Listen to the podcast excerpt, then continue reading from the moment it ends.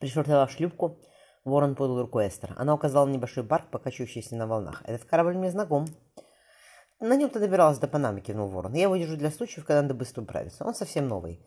Его построили в Дефете в прошлом году, но я его еще не называл. Теперь назову». Он ласково посмотрел на женщину. «Звезда. Такое будет ему имя». Эстер взглянула на небольшой дом с каменной террасой. «Здесь совсем никто не живет?» «Нет». Ворон разгружал шлюпку. «Мальчишки в школе, а я круглый год на корабле. Ну, все, что надо, там найдется. Давай я помогу», — Эстер присвистнула. «Кажется, ты решил надолго здесь обосноваться». Ворон распрямился. «Я привез сюда косы свиней, рыбалка хорошая. Но за вином каждый раз в порт шлюпку гонять не будешь. Это опасно. За мою голову еще 20 лет назад назначили награду. Он отобрал у девушки тяжелый ящик. Лучше не рисковать попусту, тем более сейчас». «Ты о чем?» — подозрительно спросила Эстер. «Подумалась». Ворон кинул ей связку ключей. «Хозяйничай.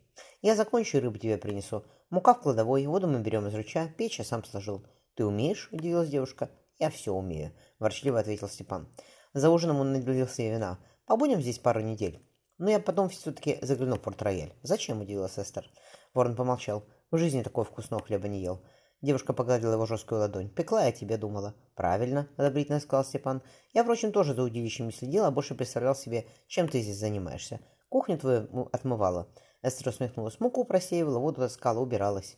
Очень хорошо. Он, он глядел чистую комнату. А в Порт-Реале надо набрать команду на барк. Один я с ним не справлюсь, все же не шлюпка. «Ты куда собрался идти?» – подозрительно спросила девушка. «Потом скажу». Ворон потянул их себе на колени. «А сейчас я открою еще бутылку и заберу тебя в спальню». «Бутылки не хватит».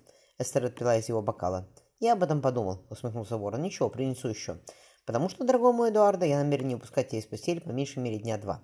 Надеюсь, что с голода мы не умрем. Не умрем, уверил его Эстер. Я об этом позабочусь. Новолуние. Взглянув на тонкий серп над черным простором моря, девушка чему-то улыбнулась. Ворон вытер тарелку куском хлеба. Завтра я отправлюсь в Форт Рояль. Ты не волнуйся, здесь безопасно. Я через пару дней вернусь и с ними снимемся к якоря. Куда? Девушка не открывала взгляда от волн. На столе в грубых подсвечниках горели две свечи. Примут, а оттуда в Лондон, ответил Степан. Мальчиков навестить. Взглянув на него, Эстер заметила, что вор немного покраснел. «И это тоже?» — кивнул он.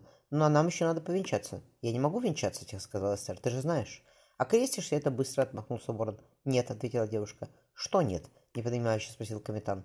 «Не буду я ни креститься, ни венчаться». Эстер принялась убирать со стола. «Я не могу жить с тобой», — Степан замялся. «Так, это грех». «Но ведь живешь?» — девушка пожала плечами. «Какая разница?» «Разница?» — Ворон заставил себя сдержаться. «В том, что я хочу тебя видеть тебя своей женой, законной женой, перед Богом и людьми. Людям все равно, поверь мне. Эстер остановилась на пороге кухни, держа стопку тарелок. А Богу тем более. Ты поедешь со мной в Англию, отрезал ворон, и чтобы я не слышал больше этой чуши. Она разжала руки.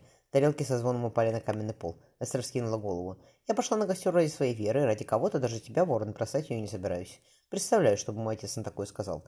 Она собрала черепки. Степан грохнул кулаком по столу. «Я не буду жить с тобой, как шлюхой, поняла?» Эстер ядовито сказала. «Можешь не жить со мной вообще. Спокойной ночи, ворон».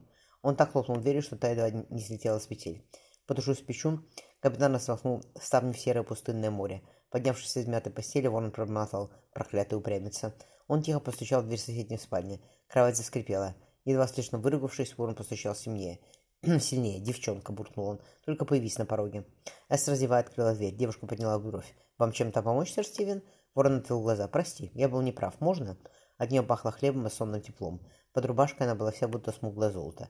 «Я тебя накажу», — пообещал он, подталкивая к постели. «Заставила меня всю ночь пророчиться, будто мальчишку». «Капитан строго наказывает», — Эстер подставил ему губы. «Очень», — отозвался он. «Сейчас узнаешь, звезда моя». Она устроилась у него на груди, легкая будто птичка. «А если дети?» — вдруг сказал Степан. «Значит, дети». Поцеловал, поцеловал его. «Потом разберемся, Ворон. Ты мне все равно муж, но мне не надо. Мне тоже никто, кроме тебя, не нужен». Погладив по спине, он дюнул.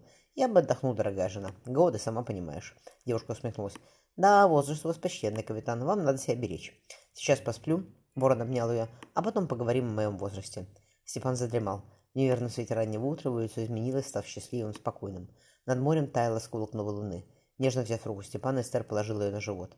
«Ты тоже спи», — шепнула она неслышно. Эстер постелила щекой о плечо мужа. Девушка и сама заснула под шуршание набегающих на берег волн.